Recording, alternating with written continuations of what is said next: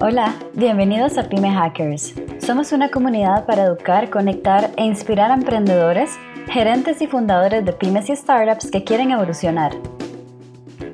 Te compartimos entrevistas sobre consejos accionables y hacks de negocio para que puedas llegar a esos primeros 2 millones de ingresos sostenibles junto a fundadores y empresarios que ya lo han logrado con éxito. Tenemos mucho trayecto y experiencia como business hackers. Aquí vas a aprender cómo hacer crecer tu empresa con menos equipo y recursos. ¿Estás listo para hackear y crecer tu negocio? Escúchanos. Conócenos más en www.govio.com. Y recuerda, suscríbete en nuestro canal.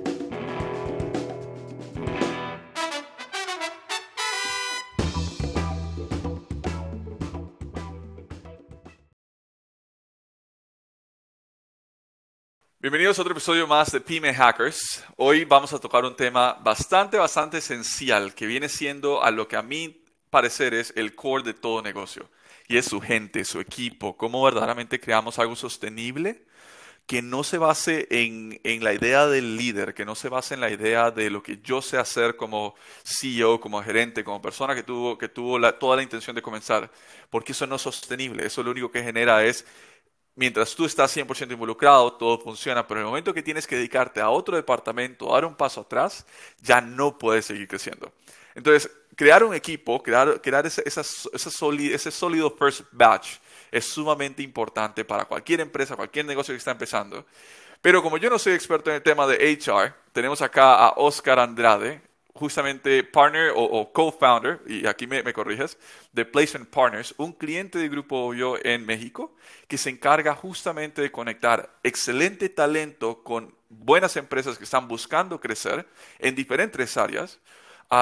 Y con él vamos a estar discutiendo cómo, cómo, cómo pensar como un reclutador, de nuevo, cuando somos gerentes y cuando estamos empezando tenemos que tener ese sombrero de todos los, todos los departamentos, cómo pensar y cómo asegurarnos que esas, ese primer batch, esas primeras personas que se unen, traen mucho valor a la empresa y cómo apalancarlas para seguir creciendo. ¿Cómo estás, Oscar? Súper bien, Steven. Gracias por la introducción de, de muchísimo valor y, y por la invitación. Para mí es súper valioso tener esta plática contigo y juntos poder agregar algo más que, sea de valor. Perfecto, perfecto, me, encanta. Bueno, mira, comencemos. Danos un poco de preámbulo así rápido de, de, Placement Partners, de, de, Oscar, cómo cae Oscar en, recursos humanos, cuál es esa experiencia que lo lleva a eso y qué problema entiende para decir Placement Partners tiene que existir. sería súper rico entender eso antes de entrar en materia. Claro, mira, te platico. Nunca en la vida me imaginé trabajando en algo relacionado a reclutamiento o comercial yo estudié ingeniería industrial y salí de la carrera muy enfocado en, seguir los pasos que había estudiado, pero no me gustaba mucho. Después de eso tuve el gusto y la suerte de trabajar en dos empresas de reclutamiento, una local y una internacional, en donde aprendí muchísimo de gente muy, muy buena, muy valiosa. Eh, finalmente, para no hacer larga la historia, varios pasos después, es que tomo la decisión con un par de personas de comenzar nuestra, nuestra propia firma de reclutamiento y tratar de tener las mejores prácticas que obtuvimos, más cosas que nosotros vamos identificando que añaden valor a la gente. ¿sí? Entonces, eh, digamos que fue una combinación fortuita de buenas prácticas y cosas que entendí sobre el camino y que me encanta la parte comercial y me encanta el tema humano. Ok, perfecto. Ahora, ¿y Ah, entiendo claramente que por, mientras has sido toda la parte de comercial, incluso toda la parte de reclutamiento, identificas malas prácticas. ¿Cuáles serían, así para empezar ya en materia, cuáles serían esas tres, cuatro prácticas que tú dices, he visto que eso se repite tanto en las empresas, que si cambiaran X, Y, Z se soluciona, pero cuáles son esas, esas cuatro malas prácticas que ves recurrentemente pasando? Súper bien, mira, la uno la tengo súper identificada y la, tengo aquí al, a la orden del día. Uno es que desafortunadamente en Latinoamérica, eh, mínimo mucho en México, eh, me imagino que por tener culturas similares también, apostamos mucho por la experiencia antes que el talento. Es decir, la mayoría de las empresas para las que contratamos constantemente nos piden ciertos requisitos muy específicos, muy, eh, es que no le quiero decir cuadrados porque sí se necesitan, pero en una escala de valores es mucho más pesado la experiencia que el talento. ¿Sí? O sea, digamos que es experiencia, experiencia, talento y luego valores. Entonces, mi primera recomendación sería tratar de, equilibrar esa balanza, porque finalmente la experiencia a, través del tiempo empieza a perder un poco de valor gracias a que la información está disponible para cualquiera. No quiero decir que la vayamos a erradicar y, y obviamente hay trabajos en los que necesitas ser muy experimentado, ¿no? O sea, si eres un ingeniero agrónomo de alto nivel, pues bueno, tienes que saber de eso. Pero uno de los problemas es que la balanza yo la veo demasiado inclinada hacia la experiencia y muy poco inclinada hacia el talento y los valores de la persona. Esa, es la número uno. Oscar, ¿y, cómo medir ese talento? Porque, y, me parece perfecto, porque sí, muchas veces incluso cuando hablamos de academia contra experiencia, todo el sentido. Mucha gente es excelente estudiante y ha sido excelente estudiante y cuando ves su currículum dices, no, buenísimo, como estudiante, perfecto. Como empleado todavía no sé. Pero, y, cuando hago, esa comparativa, me fascina la, idea de comprar. Pero, ¿cómo comparar talento contra experiencia? ¿Cómo, identificar esos puntos? talento, normalmente el talento es, es, buena práctica identificarlo a temprana edad.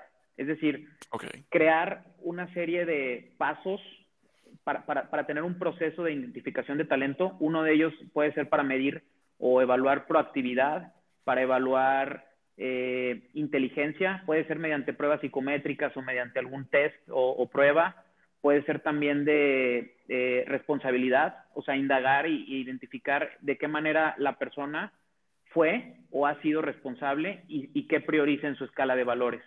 Entonces, yo creo que la combinación de esas eh, características evaluadas nos puede dar una pista sobre si pensamos que la persona tiene talento o no. Eh, muy, similar en, muy similar en los deportes, nada más que en los deportes es más fácil de, evaluarlo, ¿no? Porque es, muy obvio visualmente cuando algún atleta tiene facilidades. Acá habría que identificar eso, pero yéndonos a eh, fases un poco más difíciles de visualizar a la primera. Ok, ok, me parece, me parece bastante bien.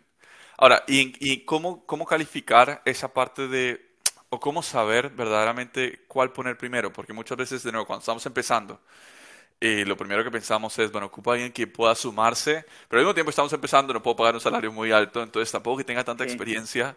¿Cómo, no sé, existe, existe alguna forma rápida, y entiendo que toda la parte de pruebas psicométricas está en punto, pero ¿cómo, cómo identificar así al ojo? ¿Tienes alguna técnica así mágica de decir, logro identificar con algunos patrones cuando alguien tiene un talento?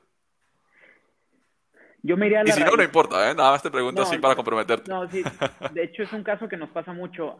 Hemos tenido el gusto de ayudar a empresas que tienen a su segundo empleado, su quinto empleado, su menos de 10, y mm. que siempre pasa eso. O sea, necesitamos algo que todavía no nos alcanza. Y creo que eso va a pasar hasta en las empresas grandes. eso nunca se va a acabar, porque siempre lo que necesitamos no nos alcanza. Entonces, yo me iría a la raíz y a base de preguntas trataría de llegar al por qué y al para qué quieres a esa posición.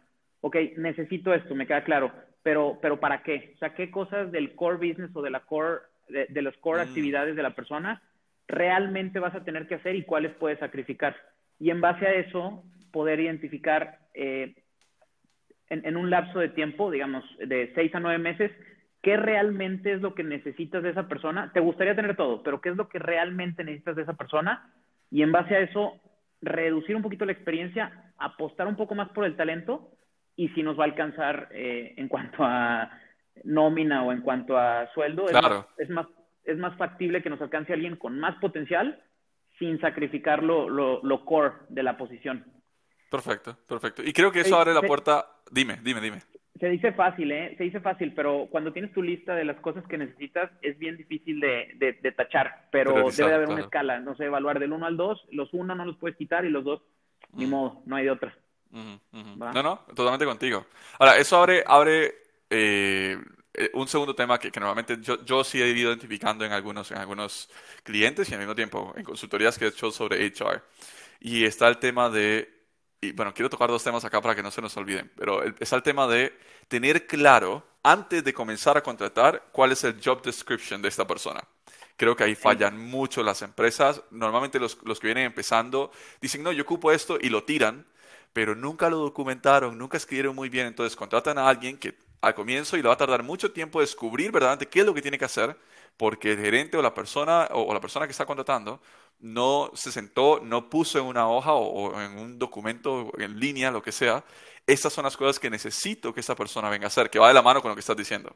Ahora, el tema de costo, y, me interesa mucho tu, tu point acá porque justamente esto es lo que estamos trabajando con, con, con GoSell, contratar en el extranjero vamos a ver, existen eh, países incluso en estos momentos que tienen una conversión de moneda muy favorable para el resto de América Latina, y aquí estamos hablando Argentina, estamos hablando Colombia, estamos hablando Venezuela, estamos hablando incluso Bolivia, México en comparación de nuevo, por ejemplo, México contra Costa Rica, me parece perfecta esa conversión de, moneda, Guatemala, entre otros países que de nuevo, esa conversión es beneficiosa, que puedes encontrar mucho talento en esos países y que sí te alcanza para contratar ese talento. Eh, comenta un poco cómo has ido viendo ese, ese, cambio, más ahora con COVID, que ahora mucha gente está haciendo remota. Sí, mira, lo que yo he podido analizar es que varía completamente dependiendo del sector, o sea, del sector económico. Es decir, no es la misma situación para las empresas de marketing, de tecnología o de, o de productos eh, digitales, de e-commerce, etcétera, mm. que para empresas, digámosle, tradicionales, como por ejemplo no sé, constructoras inmobiliarias, eh, hospitales, eh, hay gamas intermedias, por ejemplo, manufactureros de alimentos, etcétera, ellos como que mm. todavía están en el medio. Entonces, la realidad depende mucho en dónde estés y es muy notorio el cambio.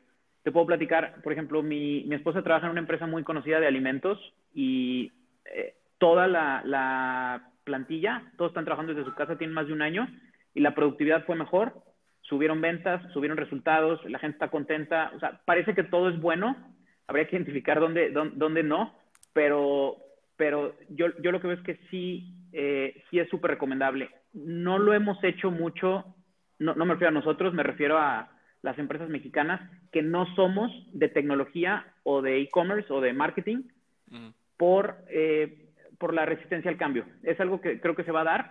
Yo personalmente estoy súper a favor porque hay muchísimas herramientas que te permiten medir los objetivos. Independientemente de que hagas, es súper fácil. Entonces, yo creo que poco a poco empezar a forzarnos a, ir hacia allá. Y no de un día para otro significa que toda la plantilla va a ser remota, pero a lo mejor decir, este año voy a incrementar del 10% al 20 o al 30%. Y dependiendo cómo nos vaya, ya vemos cómo damos el siguiente brinco. Mm. Porque asistimos a una empresa que desarrollan apps a la medida, tanto móviles como eh, de web, y ellos tienen su, su, su corporativo en Monterrey, pero todo su equipo es remoto. Y han tenido excelentes resultados, tienen muy baja rotación. La gente que está en otros lugares, en playas, etcétera, de México, está súper contenta. Creo que es de las empresas con menor rotación que he visto que sea de software, porque es una tendencia alta la rotación, y están súper felices. Batallaron para implementarlo, pero una vez que lo lograron, todo valió la pena. Claro, claro, no, no, estoy yo lo recomendaría muchísimo. No, estoy 100% contigo. O sea, creo que, de nuevo, hay, hay, muchas oportunidades ahí que muchas empresas no están viendo. y estoy contigo. Uno, resistencia a cambio. Dos, es desconocimiento tecnológico, porque, de nuevo, claramente si vas a tener un equipo remoto, lo que ocupas es visibilidad. Y al desconocer que existen herramientas, aquí podemos hablar de varias, Monday, ClickUp, eh, Project Management Systems, o, eh, sistemas de OKR. Con, que abras, con que abras YouTube te van a bombardear siete Exacto, exactamente. Y, y, hay un motivo por qué te están bombardeando con esa publicidad, y es porque todas las empresas que están siendo remotas tienen que comenzar a implementar un sistema de Project Management para que te ayude a darle seguimiento a todos sus empleados y todos sus proyectos. Mucho más cuando, de nuevo, tu gente está remota, está fuera de la oficina. Entonces, sí, estoy contigo. Creo que hay muchas oportunidades que están perdiendo ahí. Y recomendación para la gente, eh, que de nuevo, para la audiencia, si no saben cómo empezar a contratar a alguien de nuevo en otro país, pues busquen la forma fácil. Upwork, Placement Partners, claramente, con Oscar. Um, Fiverr, busquen eh, Total, Total, creo que es Top Talent. Hay una herramienta en Uruguay, se me va el nombre. Pero hay varias herramientas, de nuevo, que se han dedicado justamente a tratar de conectar personas de otros países a empresas y que eventualmente, si te sirven y si te gustan cómo trabajan, los puedes terminar contratando tiempo completo en tu empresa y ya eres remoto automáticamente. Pero sí hay que tener una, no es una preparación, no quiero que la gente diga, bueno, entonces dame un, año para prepararme tecnológicamente para tener empleados afuera. Definitivamente no es eso. O sea, es un sistema y comienza a contratar. Adelante, Oscar. Yo creo, Steven, que el esfuerzo debe ser cambiar el chip más bien, el mm. chip lo debemos de cambiar en el tipo de esfuerzo. Es decir, nunca vas a hacer más o menos esfuerzo, simplemente lo regulas y ves en qué actividades sí o no. Y, y, esfuerzo me refiero a tiempo, eh, trabajo y capital. Por ejemplo, en vez de pagar una oficina muy grande con café, con empleados de limpieza, con etcétera, ese tiempo que, que, que, en algún momento le dedicaste a visualizar, visitar oficinas, etcétera, lo puedes dedicar, si tú no sabes, lo puedes pagar para que alguien sí sepa, te investigue qué herramientas son y que te enseñe a implementarlas. Si no tienes tanto dinero, pues hazlo tú. Pero, pero es, es nada más cambiar el chip de en dónde poner el esfuerzo. Total, total. Oscar, ¿cuál es, cuál es ese, ese, ese, dolor de cabeza más grande que tú ves cuando hablas con alguna empresa ¿no? que está buscando contratar? Que tú dices, normalmente ese, ese es el primer problema que encuentro y, así se soluciona. ¿Cuál sería como ese? El primer problema que encuentro es tiempo, siempre. Ok. Siempre necesitamos las posiciones lo más rápido posible y mm. hay una frase que dicen los, los amigos americanos que me gusta mucho, que, se llama, que dice hire slow, fire, fast. Exacto. Exacto. Yo creo mucho en eso. Desafortunadamente no, no es la realidad en la que vivimos. A nosotros cuando nos, claro. nos piden para, no sé, cinco días, y muchas veces el tener unos días más o hacer un proceso un poco más, igual, todo es un balance, o sea, tampoco tres meses para buscar talento, ¿no? Hay empresas que sí se lo permiten hacer, las, las que todos seguimos como Amazon, Facebook, etcétera, pero no todos podemos ser ellos, pero podemos lograr un intervalo en donde hay un balance y en vez de contratarlo en 15 días, pues espérate 20 o espérate un mes y alcanzas a tener más gente, alcanzas a diseñar mejor un perfil de puesto, todo lo alcanzas a hacer mejor como proceso, yo diría que el tiempo es la que, la que más se nota que es un problema, siempre. Ok, y estoy 100% contigo. Y este sería como algo, algo a sumar a esto que mencionas. Algo que, de nuevo, y, y, cuando estamos empezando un negocio, y de nuevo, la única forma de seguir subsistiendo, teniendo costos operativos bajos hoy, es siendo sumamente eficientes en cada uno de tus esfuerzos. Entonces, esto fue algo que aprendí a la, a la mala, ¿no? Justamente con Go. cuando tú haces un proceso de reclutamiento rápido para allá, es algo que queda como eh, y por ende tus candidatos son eh, y por ende cuando contratas a alguien, esa persona entra con una idea eh sobre lo que va a hacer en tu empresa. ¿Cómo eliminar eso? O por lo menos, ¿qué fue lo, que, verdaderamente tuvimos que hacer para comenzar a eliminarlo? Siempre, siempre ten un pipeline abierto de reclutamiento. Siempre, nunca dejes de contratar. Aunque la posición esté cerrada, sigue permitiendo que la gente, la gente aplique. Claramente, a los que rechazas o a aquellos que están aplicando, dales un timeline claro para que la gente no, de nuevo no quede sin respuesta. Eso es una muy mala práctica como empresa. Dales un timeline claro, pero siempre ten el pipeline abierto para que la gente siga entrando, para cuando se abra la posición, tienes a alguien listo para entrar, tienes a personas ya precalificadas para entrar. Ahora, eso significa tiempo de tu parte, porque tienes que hacer, de nuevo, si vas a usar una herramienta de, de videos de, para videoentrevista, si vas a usar a, una empresa como, como Placement Partners, como Oscar, dales tiempo o dedícales tiempo para que un esfuerzo tuyo cumpla, o de nuevo, si le ibas a dedicar una noche, sigue dedicando una noche, pero haz todo el material para todas las diferentes posiciones. Que siempre está abierto, que siempre trabaje para ti, pero ya le vas a dedicar las mismas 3, 4 horas a esa, a esa, a esa tarea dedícasela, pero para que siempre siga corriendo. Lo peor que puedes hacer, de nuevo, cuando estás contratando un equipo, porque siempre, de nuevo, si estás comenzando, siempre hay un, fuego que apagar, siempre hay un dolor de cabeza nuevo. Exacto. Rentabilidad y, después todo lo demás. Totalmente. Entonces, el tiempo que uses para algo, haga, hazlo en la forma más repetitiva posible para que si hiciste un video de bienvenida, si hiciste un video de entrevista, sea lo que sea que hagas, una empresa como Placement Partners lo pueda replicar varias veces, o incluso si tienes asistentes o, tú mismo, eventualmente lo puedas replicar varias veces, pero que nunca más te quite la misma cantidad de tiempo que le hiciste la primera vez. Lo malo es pensar que no tengo cuatro horas para dedicarles ahorita, por ende lo voy a dedicar media hora, porque esa media hora se vas a tener que dar siempre de ahora en adelante cada nueva posición. Prefieres, y te aseguro que vas a preferir dedicarle cuatro horas a un solo chunk de tiempo para decir esto lo saco ya, y que siempre se sostenga que dedicarle media hora después. No sé qué piensas sobre eso, Oscar. 100% de acuerdo. La, dificultad es que es pensar a largo plazo y es algo que nos cuesta trabajo. O sea, si pudiéramos la mayoría de las actividades o, actividades que sabemos que nos van a costar mucho tiempo, dinero y esfuerzo, tratar de pensarlas a un plazo más largo, podríamos hacer ese tipo de, cosas y 100% recomendables. O sea, es algo que vivimos nosotros. Cuando nosotros buscamos candidatos para, para entrevistar para una de nuestras vacantes, algo que hacemos como buena práctica es mínimo dedicarle tres horas a la búsqueda, a la primera búsqueda de esa posición. Porque si le dedicas media hora, puede ser que encuentres gente, pero te vas a quedar a medias, como lo acabas de decir. O sea, te vas a quedar chiquito y luego le vas a dedicar otra media hora, no vas a tener nada y otra vez media hora. Entonces, es tratar de hacer bloques en donde avances la mayor cantidad de tiempo posible, tampoco todo el día, pero sí bloques sólidos en donde puedas tener un resultado medible y replicable. Entonces, creo que es trabajar inteligente. Ahora, y con eso que mencionas, creo que hables mucho la puerta y, aquí donde yo sí veo mucho, mucho, mucho valor en empresas, claramente voy a hablar de Placement Partners, que es quien a nosotros conocemos, pero existen claramente otras empresas similares. y, aquí coméntame por qué, o más bien, defiéndeme el argumento de por qué vale la pena tener a, un, a un partner, a un socio como Placement Partners en tu empresa que haga este trabajo por ti. De nuevo, si no tengo el tiempo necesario, tengo dos opciones. O contrato a un reclutador dentro de mi empresa, que por cierto no es algo que yo tiendo a recomendar, o lo hago yo, que no tengo el tiempo, o contrato a, un partner externo que me ayude con esto. Para mí, el modelo de partner externo tiene totalmente el sentido, es mucho más incluso económico, de nuevo, a mediano o largo plazo.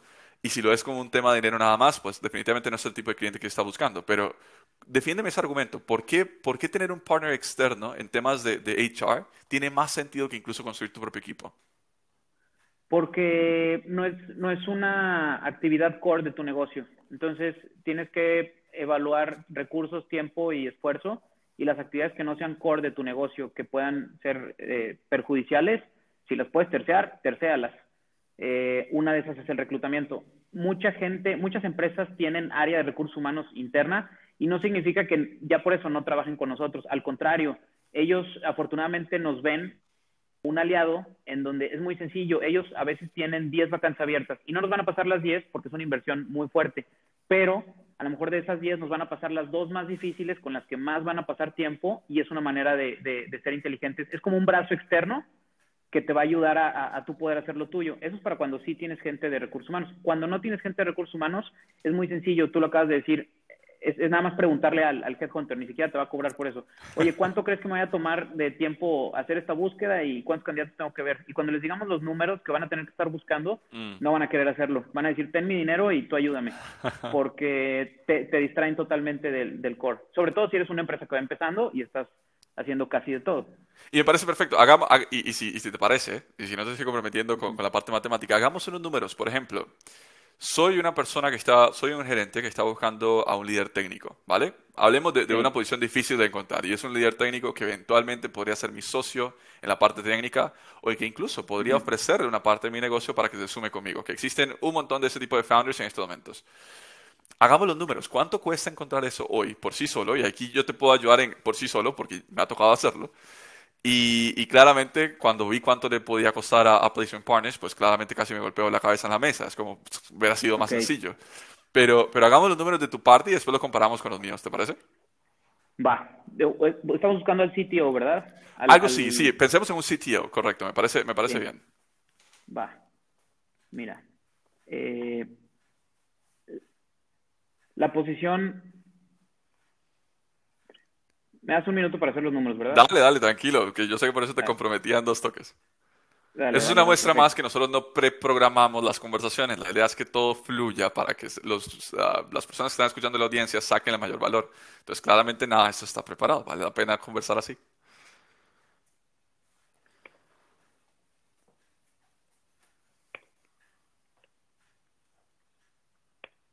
De hecho, mientras tanto, mientras que Oscar va haciendo los números, les converso un poco sobre incluso dónde podrían encontrar a Oscar. Oscar, de nuevo, como les dije, es co-founder de, la empresa de Placement Partners, que lo pueden encontrar en placementpartners.com.mx o .mx nada más.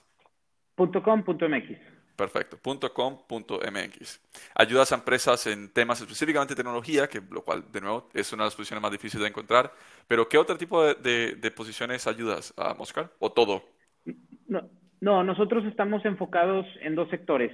El de tecnología, ya sea empresas que su core business es su código y lo comercializan a través de algún SaaS, eh, crear aplicaciones a la medida o, herramientas. Eh, simplemente nos referimos a que su, su núcleo de trabajo son, son desarrolladores. Les ayudamos no nada más con los desarrolladores, también vendedores, gente de UX, de marketing digital, etcétera. Todo lo que les podamos ayudar los conocemos muy bien y el otro es el de ingeniería y manufactura, que en México somos un país eh, muy, bueno, en América Latina también, somos países muy industriales, en donde siempre hay alta oferta de, de, necesidades, o sea, hay empresas muy bien constituidas con necesidades muy, muy específicas, porque son trabajos que tienen muchos años en el mercado, carreras de muchos años, entonces hay muchísimas especializaciones ya.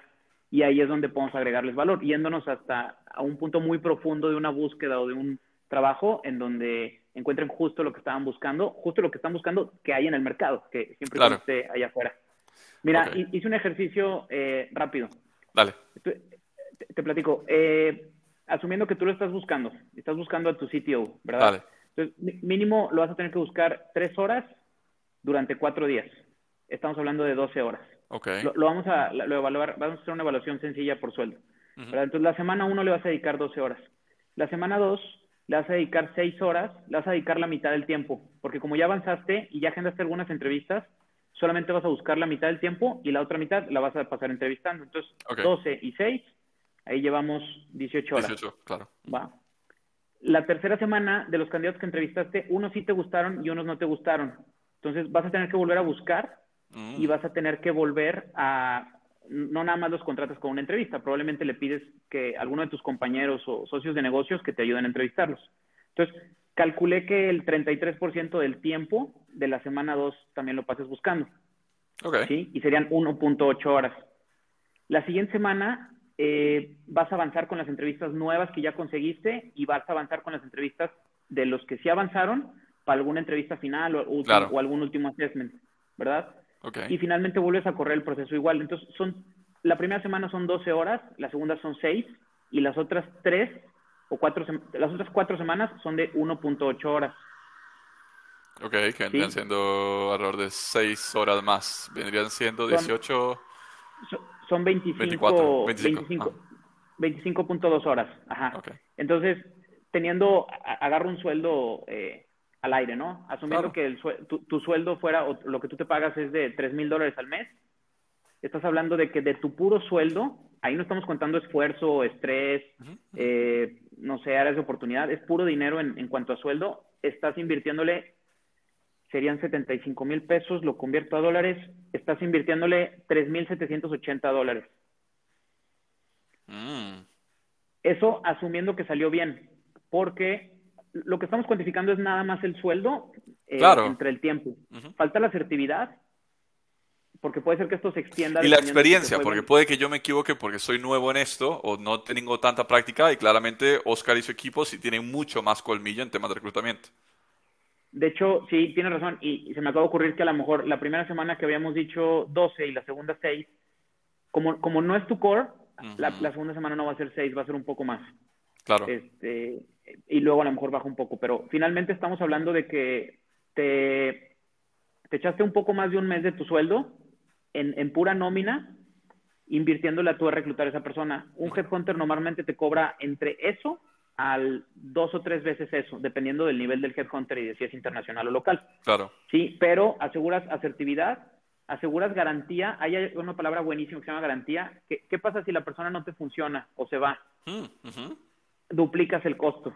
Y ahí ese headhunter se hace responsable y te lo vuelve a conseguir sin cobrar. Duplicas el costo en temas de dinero, más el tiempo que dedicaste entrenándolo, más el tiempo que esa persona, lo que le delegaste a esa persona que hiciera, donde ahora esa persona se va, te lo tiene que devolver, tienes que reorganizar todo otra vez. O sea, el costo es masivo, o sea, no, no es 2X, el costo puede ser hasta 6X el hecho de perder a un candidato en sus primeros meses por ende, sí, recibir al, mejor candidato. Hay, hay, un motivo por el cual HR o, Talent Acquisition es toda la industria, y es porque es, eh, tener al mejor candidato de entrada es la mejor opción que tiene tu empresa de ahorrar dinero. Una pérdida. Cada empleado que tienes que sustituir no te cuesta 2X. 2X te cuesta nada más en temas de salario. te cuesta hasta 8X en temas de esfuerzo. Exacto. Sí, sí, ahorita para calcular por, por números fue el, primer número, ¿no? El de la nómina. Claro. Pero lo que mencionas, si no sale, él te tiene que entregar y como tú recibes y hay pérdida de información, te va a 3X. Y como no estuvo atendiendo bien su puesto porque no se alcanzó a adaptar, te vas a 3X. Así desde 2 hasta 8. Bueno, 2 no, desde 3 hasta 8X. Total, totalmente contigo. Oscar, y, ok, saliéndonos un poco dentro de los problemas que se identifican en lo que hemos visto, ¿cuáles serían y, tratemos de ser puntuales. Si quieres expandir, buenísimo. Por mí, genial.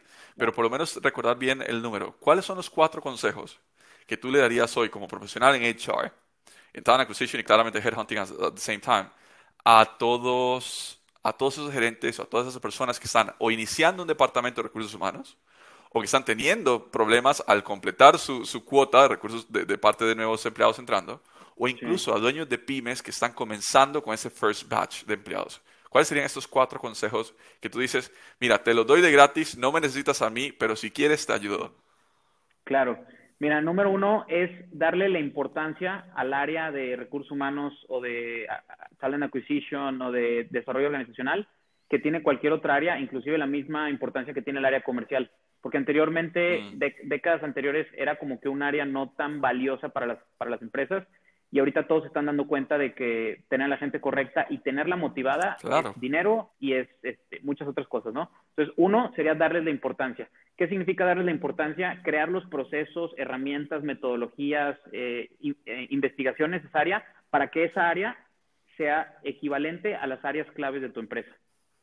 Consejo número dos sería contrata a una persona que tenga inteligencia en varios aspectos fuera de la gente o la parte humana. ¿A qué me refiero? Una persona, y, y este es de mi cuchara, es 100% subjetiva. Claro, claro. Una persona que le guste el tema de negocios, que escuche y que lea libros de diferentes temas, que le guste los deportes, la política, las noticias, etcétera. O sea, que tenga una cabeza amplia sobre qué hay allá afuera, porque cuando esté en contacto con las personas, cada cabeza va a traer una cultura, unos valores, una familia, una situación diferente, y es muy bueno complementar mientras más mundo tenga la persona en la cabeza, complementando con los recursos humanos, creo que su líder de, o director o, HR manager va a tener mejor eh, posibilidad o mejor repertorio de soluciones y análisis a cada una de las personas. Entonces, esa sería la segunda.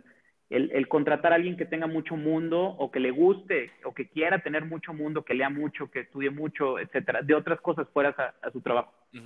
La número tres sería invertir en las herramientas necesarias sobre indicadores y OKRs para que la persona pueda identificar qué funciona y replicarlo de manera escalable como mencionabas. es decir, si ya hicimos estas cinco cosas y nos dimos que estas tres no funcionan, quitémoslas, las dos, ¿cómo podemos invertir más, duplicarlas y agregar otras tres nuevas? ¿Sí? Y la cuarta sería definir, e, esa me encantó, la escuché en un, podcast que, que escucho mucho, definir los 25 bullets o los 20 bullets de la cultura de tu empresa. O sea, e, está medio cheesy, pero yo sí mm, creo en eso. Total. Los 25 bullets de, de la cultura de tu empresa. O sea, ¿quiénes, ¿quiénes somos nosotros? Y eso siempre tenerlo súper fuerte y que la demás gente, porque las empresas van a crecer, y que la demás gente también lo sepa y que se pueda notar. O sea, es decir, no, que no quede en la teoría en un cuadro a la entrada de, la oficina, sino que sea algo que realmente, mediante los OKRs, evaluaciones de puesto, eh, reuniones de final de año, etcétera, se pueda cuantificar cómo realmente si se llevó a cabo o no. Eh, eso se me el cuarto. Perfecto. Mira, te, sumo incluso a ese último punto, porque sabes que justamente ayer, ayer conversaba con, con bueno, nuestra Chief of Staff de, de cuando nosotros buscamos personas de nuevo, nosotros somos una pyme en cierta medida, tenemos tres empleados, 13 empleados, no, no es algo tan grande, pero, pero es, muy claro lo que, lo que tienes que darle al candidato apenas, apenas está buscando empleado, apenas, apenas se considera como empleado. Uno es entender que el proceso de reclutamiento no es nada diferente al proceso de ventas. Tal cual, es exactamente lo mismo, se comporta igual, tiene pipelines. Eh, si lo pones uno al lado de otro, si no dices cuál es HR y cuál es ventas, literalmente no deberías ver una diferencia. Es un punto. Y yo sé que, incluso habíamos conversado en nuestra primera sesión. El segundo punto está, sé muy honesto en cuál es la situación actual de tu empresa con ese candidato. Porque eso te va a permitir, tal como mencionaba Oscar, tener una cultura muy clara de saber qué se espera culturalmente de un empleado. Es decir, si tu empresa es de esas empresas que trabajan 15 horas al día y ocupa gente que trabaja 15 horas al día, pues mira, primero que nada cambia de empresa, pero segundo, eh, dilo, sé muy claro, o sea, sé muy honesto con eso, porque si se te une una persona que tiene la, mentalidad de ocho horas o de seis horas al día, vas a, vas a tú salir perjudicado, tu empresa va a salir perjudicada porque eso no era la expectativa. No importa que digas, pues es que entonces la gente no va a aplicar. Bueno, pero el que te aplique va a estar ya alineado con eso. Entonces, sé muy honesto. o sea, va, a ser un prospecto calificado. Exacto. Exacto, tal cual. O sea, sé muy honesto en esa línea. Y por último, la parte de cuando entrevistas, y, y eso soy yo hablando, eso es algo personal, no se lo recomiendo a todo el mundo, pero yo entrevisto por cultural fit. todo lo que son habilidades y cosas que yo ocupo que esa persona vaya aprendiendo en el camino, yo se lo puedo enseñar. De nuevo, como pyme, ya como empresa más grande, no, con otra gente que ya sabe lo que tiene que hacer. Pero como pyme, todo lo que yo te ocupo que esa persona sepa, yo se lo debería poder enseñar. Por ende, yo contrato en lo que yo no puedo enseñar, en habilidades blandas, en capacidad, en lo que dice Oscar me parece perfecto, Oscar, y te lo voy a robar. El hecho de una persona que, que quiera mundo, que quiera crecer, que esté buscando siempre nueva lectura, nuevo contenido, es algo sumamente vital porque son personas que vienen a sumar desde el día uno. Pero si contratas gente que no está culturalmente calificada con tu empresa, es un dolor de cabeza, que tiene una expectativa diferente sobre lo que tú esperas de ellos, es un dolor de cabeza y un perjuicio eventualmente para tu empresa. Y si son personas que no, no entienden la, actualidad de la empresa y no saben lo que tienen que poner para hacerla seguir creciendo, es personas que te va a ir dentro de tres meses y de nuevo, un, un cada persona que renuncia a tu empresa o que tú despides tiene un costo muy alto, casi que 8x contabilizados al costo de su salario. Por ende, sí hay que tenerle mucho, mucho cuidado y seguir esos consejos que dio Oscar, porque me parece que estuvieron en punto, Oscar. Mil gracias, Steven. De hecho, en uno de esos cuatro mencioné lo de cuando vas a crear el área, crear los principales KPIs y OKR, mm. y en uno de esos es cuantificar, es clave cuantificar cuánto te cuesta que salga un empleado. Perfecto, ¿no? Y me parece y, perfecto. Y, nos asustaríamos, entonces creo que ayudaría. Total, total. Mira, Oscar, en verdad, un, placer. Creo que, de nuevo, esto es una conversación nada más para, para hacer que la gente comience a conversar. Eh, definitivamente tenemos que tener otra, otra sesión ya un poco más profunda. Pero algo que nosotros hacemos siempre que son 30 seconds de shameless advertising. Entonces, ahora sí, este es el, los 30 segundos donde Oscar promociona Placement Partners, promociona a Oscar como marca personal. Adelante, ¿dónde la gente te puede encontrar y cómo llegan a ti? Muchas gracias, Steven. Ahorita voy a poner en el chat la, website. Principalmente estamos en dos lugares. Nuestra website que es www.placement como colocación, partners como socios.com.mx y la otra es en LinkedIn. Nuestro perfil está Placement Partners. Cualquier inbox este, o correo, ahí viene el correo de contacto, ahí viene mi correo, el de mis compañeros y nos pueden localizar. ¿Qué hacemos nosotros? Nos metemos lo más profundo que podemos a entender la cultura y las necesidades de nuestros clientes para poder ayudarlos en lo, más posible a que tengan un buen equipo de trabajo. Nosotros nos hacemos expertos en conocer cómo trabajan, quién es la gente que trabaja, qué cultura tienen, qué beneficios. Terminamos siendo vendedores de nuestros clientes. Cada que platicamos con los candidatos que queremos mandar, Mm. E, estaría padre que, en algún momento vieras la, chispa con la que les vendemos la oportunidad de la empresa, porque los conocemos, confiamos en ellos y creamos una muy, muy buena relación, siempre pensando en el largo plazo. Entonces, todo este choro, resumido, es, le ayudamos a las empresas a encontrar gente que les pueda hacer un muy buen trabajo, entendiendo su negocio y poniéndonos su camiseta. Seríamos como sus vendedores hablando de reclutamiento. Me fascina, me fascina y me parece perfecto. La forma correcta de reclutar gente. Bueno, audiencia, esto ha sido un episodio más de Pyme Hackers. En verdad, ojalá lo hayan disfrutado. Pongan esas cuatro prácticas en, en, en verdaderamente, pónganla a trabajar para ustedes. Dedíquenle tiempo al, tema de, de, talent acquisition. Entiendan el valor de tu empresa solamente es igual a la cantidad de gente que suma en la misma. Entonces, verdaderamente tomar las decisiones correctas vale la pena demasiado para un futuro en tu empresa. Muchas gracias, Oscar. Muchas gracias, audiencia. Nos vemos en un próximo episodio.